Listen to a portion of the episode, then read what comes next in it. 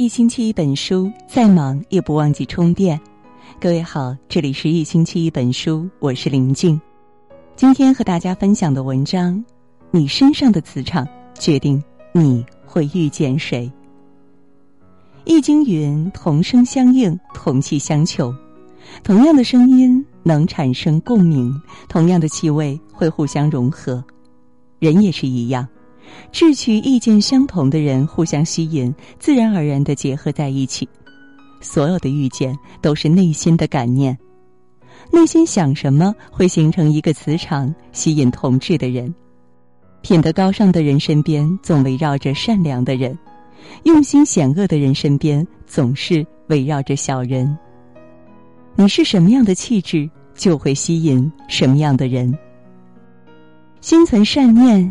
就会遇见贵人，《道德经》说：“故贵以身为天下，若可寄天下。”把天下看得和自己生命一样宝贵的人，才可以把天下的重担交付于他。诸葛亮有济世之才，隐居在南阳做一布衣；刘备心怀天下，三顾茅庐，留下千古佳话。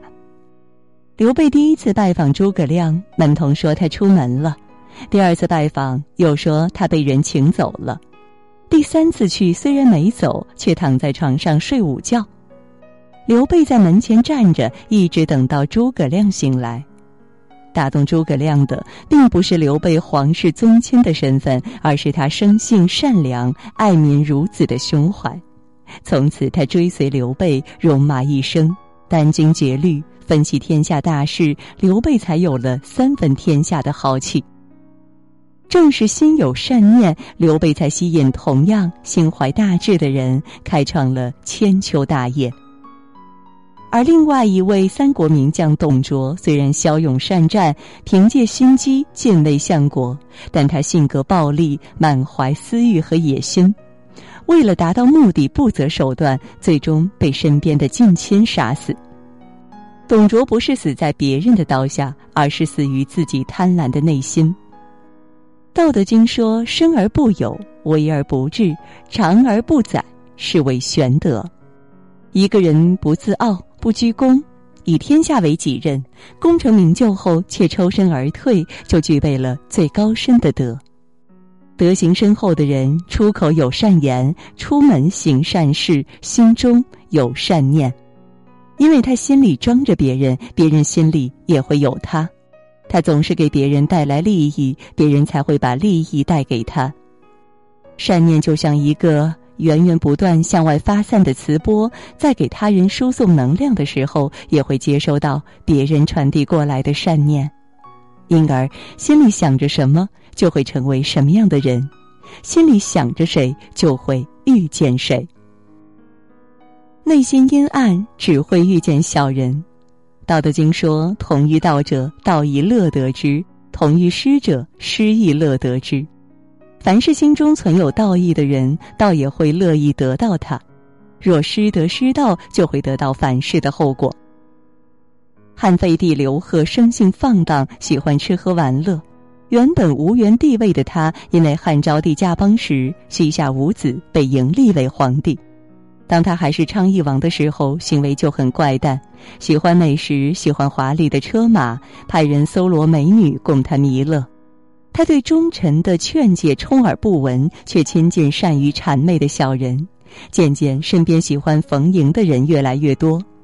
当刘贺被召进京，他身边的小人兴高采烈，几百人簇拥着刘贺离开封国。路上，一群人大肆扰民，毁坏农田，强抢民女。刘贺不仅不加以制止，还和他们一样肆无忌惮。继位后，他继续骄奢淫逸，身边的近臣也鸡犬升天。几天之后，刘贺连续给他们升职。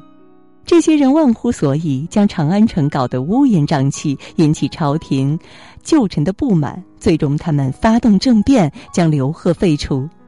刘贺还在昌邑的时候，身边就有忠贞的大臣劝其收敛，要好好治理国家。怎奈他生性荒唐，觉得忠言逆耳，却沉沦在小人的献媚里。而这些人也没有得到好的下场，不但没过上想要的生活，还把自己推向了断头台。刘贺在做了仅仅二十七天的皇帝后，就被赶回了封国，成了西汉历史上最短命的皇帝。